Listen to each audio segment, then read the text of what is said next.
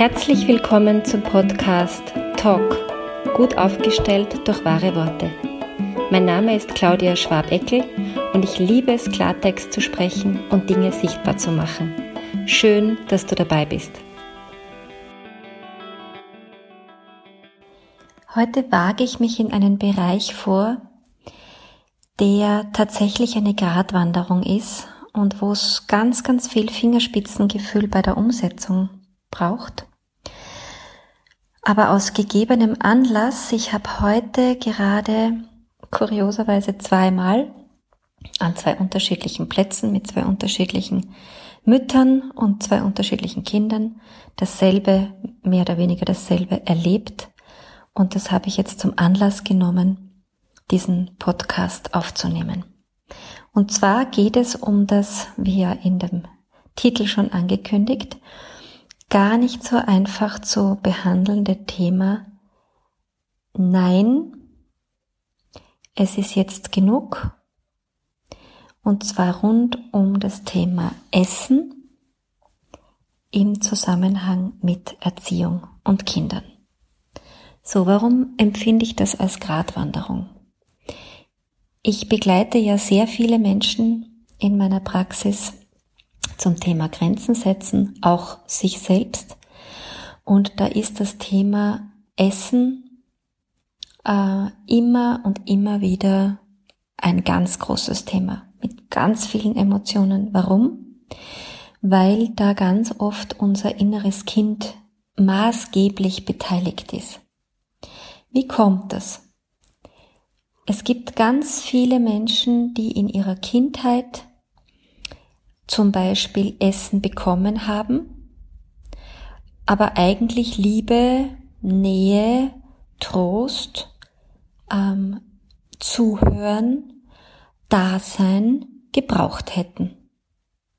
Das heißt, ganz viele Menschen haben gelernt, dass sie mit Essen etwas befriedigt bekommen, was eigentlich nicht funktioniert. Aber das ist ein bisschen wie mit dem Pavlovschen Glöckchen. Ich glaube, das kennen alle. Ja? Das Glöckchen wird geläutet. Äh, der Hund kriegt jedes Mal, wenn das Glöckchen läutet, ein Fressen. Irgendwann wird nur noch das Glöckchen geläutet und dem Hund rinnt bereits der Speichel heraus, obwohl weit und breit noch kein Essen zu sehen ist. Das heißt, wir haben hier, wir haben es hier mit einem Reflex zu tun, mit einem Muster zu tun. Und das ist oft so tief geprägt. Und zwar deshalb, weil es oft über Jahre hinweg, also oft ab dem Zeitpunkt, wo Kinder nicht mehr gestillt werden.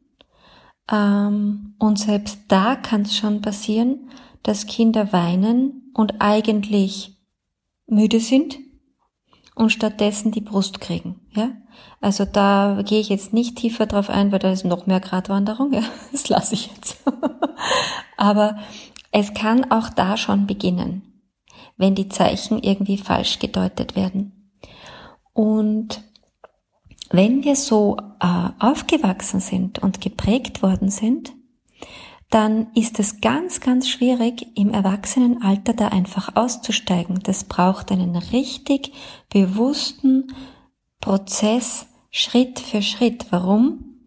Wir erfahren, dieses Muster fahrt ja nur dann an, wenn wir irgendeine Art von Not haben. Also einen emotionalen Schmerz oder einen hohen Stresspegel oder eine ein, ein, ein Gefühl von Leere, von Unzufriedenheit, von Frust, von vielleicht auch Überforderung, alles Mögliche kann das sein. Ja? Das heißt, da sind wir eh schon in einem nicht so super Zustand. Und in einem nicht so super Zustand ein ganz ausgeprägtes Muster zu durchbrechen, ist nicht leicht. So, Jetzt ist es natürlich für Menschen, die so geprägt sind, nicht sehr einfach, ihre Kinder zum Thema Ernährung zu begleiten. Und Kinder sind, wie wir eh in tausend Fachliteraturen nachlesen können, ein Spiegel. Und wenn wir selbst dazu tendieren, mit Essen zu kompensieren, dann machen das unsere Kinder uns einfach nach, beziehungsweise ähm, ist es ein leichtes, dass wir das bereits im Kleinstkindalter mit unseren Kindern genauso machen, wie es mit uns gemacht wurde. Weil das einfach so drinnen ist, so tief drinnen ist. Und deswegen äh, wage ich mich an diesen Podcast hier heran, an diese Folge, weil ich es für unumgänglich finde, und zwar nicht bei allen Kindern, aber bei manchen Kindern, hier eine Unterstützung anzubieten. So, für was meine ich damit? Ähm, es gibt Kinder, die essen für ihr Leben gern und bewegen sich für ihr Leben gern. Und dann geht sich der Energiehaushalt einfach aus. Die sind vielleicht auch groß gewachsen und haben ein Glück, was ihren gesamten Stoffwechsel betrifft. Es gibt ja Leute, die können essen drei Portionen und sind total schlank und muskulös. Und wenn man dann fragt, wie machst du das, sagen sie, keine Ahnung, ich esse, was mir schmeckt und also bewegen tue ich mich nicht sehr viel, nur dass du das nicht glaubst, ja. Also das ist eine Glückssache mit dem Stoffwechsel. Das vergessen wir nur gern. So. Es kann sogar sein, dass ein Kind so einen Stoffwechsel hat und ein anderes Kind einen anderen. Und darauf müssen wir Rücksicht nehmen, finde ich, ja, weil, und da bin ich äh, nicht wertfrei, muss ich ganz ehrlich sagen, das ist was, das macht mich äh, unrund. unrund, lustig, dass das Wort jetzt kommt. Ähm, wenn ich Eltern sehe, die ihrem zweijährigen Kind ein Cola oder ein Fanta, das ja voll ist mit Zucker, in die Hand drücken, ganz selbstverständlich. Und in der anderen Hand haben die Kinder äh, extra Wurstzemmel oder irgend sowas in der Preisklasse. Das ist nicht nur nicht gesund, sondern das ist in der Folge, was nämlich auch die soziale Ausgrenzung von ähm, Kindern, die einfach zu viel Fett angesetzt haben, äh, finde ich total unverantwortlich. Und es gibt ja viele Menschen, die einem sagen, ja lass doch essen, die spüren das eh selber, wie viel sie brauchen. Ganz ehrlich, Nein, das stimmt so nicht. Nicht alle Kinder spüren, ob sie satt sind oder nicht, weil es gibt Kinder, die spüren sich überhaupt nicht sehr gut. Das ist etwas, was man ihnen beibringen darf. Das kann zum Beispiel mit einer sehr traumatischen Geburt zu tun haben, wo sie, äh, weil das einfach so schlimm war, so ein bisschen, man nennt es oder ich nenne das ab, abkaut sind. Ja, so natürlich sind sie da, aber sie nehmen ihren Körper nicht mehr detailgetreu wahr. So, wenn ich jetzt so ein Kind habe, dann kann das Kind nicht spüren, wann es satt ist. Das ist was, was ich ihm beibringen darf. Und es gibt so viele Dinge, wo wir so, so logisch drauf sind, ja. Wenn ich ein Kind habe, das sich schwer tut beim Radfahren, und ein anderes Kind habe, das vielleicht zwei Jahre älter ist und überhaupt kein Problem hatte beim Fahrradfahren, na, werde ich dem Kind dann helfen oder nicht helfen beim Fahrradfahren? Die Antwort wird wohl lauten ja. Ich werde mich zwar vielleicht wundern und wenn ich äh, irgendwie doof drauf bin und schlechten Tag habe, dann werde ich das auch negativ äh, kommentieren. Aber wir sind eben unterschiedlich. Und das betrifft die Bewegungsfähigkeiten oder andere Fähigkeiten, ganz egal. Manche tun sich leicht in Mathe, manche nicht. Manche tun sich leicht in Deutsch formulieren, manche nicht. Manche sind total begabt beim Zeichnen und Malen und manche nicht. Und so weiter und so weiter. Warum bitte soll das beim Thema Essen und Körper wahrnehmen und Grenzen wahrnehmen total anders sein? Das macht doch gar keinen Sinn, oder? Das heißt, wenn wenn ihr beobachten könnt, dass ihr ein Kind habt in eurer Umgebung, ganz egal jetzt, wie der Kontext ist, ja, ob das das eigene Kind ist oder das Enkelkind ist oder äh, irgendein Kind, das ihr in der Betreuung habt, weil ihr im pädagogischen Bereich tätig seid, dann bitte ähm, gebt doch diesem Kind eine Unterstützung. Redet mit diesem Kind äh, erklärt ihm, was ist mit Zucker, was ist mit Fett, was ist mit Backungen, muss man die aufessen, kann man sich da was in einen Schüssel geben, wie viel wovon geht an einem Tag. Weil wenn ein Kind mit drei lernt, dass es durchgeht, wenn es an einem Sommertag zum fünften Mal beim Eisstandel vorbeikommt äh, und eine fünfte Kugel Eis oder womöglich sogar gleich immer Doppelkugeln kriegt, dann hat es das so gelernt. Und wenn dann irgendeiner daherkommt und sagt, du, Schätze, du hast heute schon ein Eis gehabt, das ist genug für heute.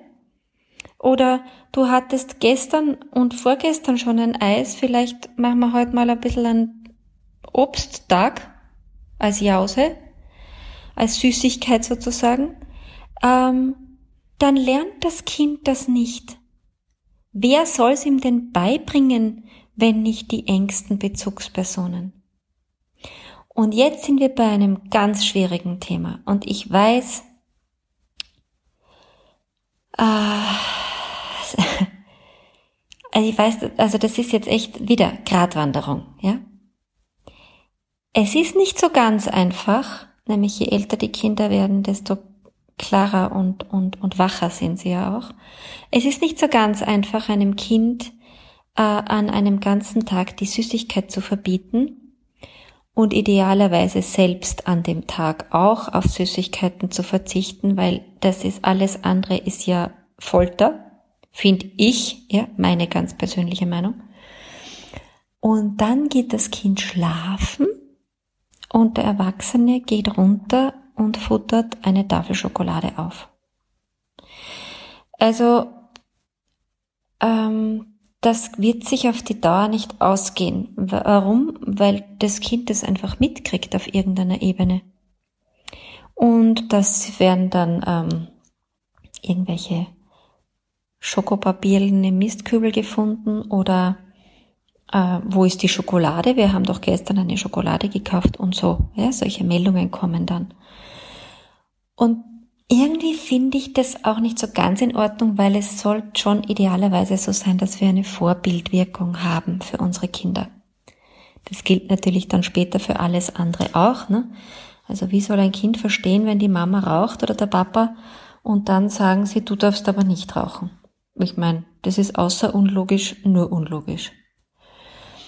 Ähm, also meine Einladung ist, sich über dieses wirklich herausfordernde Thema drüber zu trauen und auch einem Kind zu sagen, das sich vielleicht die dritte Portion Spaghetti rausnimmt, großer Teller, ja, also ich rede nicht von Kinderportionen, ich rede von großem erwachsenen Teller. Dritte Portion, ähm, davor gab's eine Suppe und dazu gab's noch Brot. Dann darf man bei der dritten Portion sagen, du kannst du mal wirklich überprüfen, ob du noch einen Hunger hast. Und dann kommt oft so ein Blick und ein, na, na, eigentlich bin ich eh schon satt. Und unser Magen braucht ja 15 Minuten, bis er ans Hirn meldet, habe genug. 15 Minuten. Wer bitte isst 15 Minuten? Das ist ja noch ein anderer Punkt, ja. Bis die 15 Minuten um sind, sind drei Portionen Spaghetti Fuji und dann ähm, werden Kinder auch gerne hyperaktiv und müssen sich bewegen, weil es ist zu viel Energie im Körper. Und wenn dann die Eltern sagen, bitte, jetzt gib mal eine Ruhe und was hupfst du die ganze Zeit herum, dann kann das ursächlich auch mit ihrem Zuckerkonsum zu tun haben. Und mit ihrem einfach zu viel Energie hinein gekommen in diesen Körper. Der Körper muss und will das abbauen. Also dieser Podcast, diese Folge ist ein Plädoyer von mir, dass es okay ist, meiner Meinung nach, und es gibt sicher ganz viele andere Meinungen dazu, und die lasse ich auch alle so stehen. Also ich bin keine Missionarin. Das will ich auch nicht. Es ist nur so ein äh, dieser Satz, die Kinder wissen eh, was sie brauchen, ist bei manchen Kindern schlichtweg und ergreifend nicht richtig und eine Ausrede für eine entsprechende äh, Begleitung der Kinder zu diesem Thema. Probier es aus. Find deine Wahrheitsstimme wieder, wenn du willst. Und nicht vergessen, lösen, lachen, leichter werden. Bis bald, deine Ausdrucksexpertin Claudia Schwabeckel.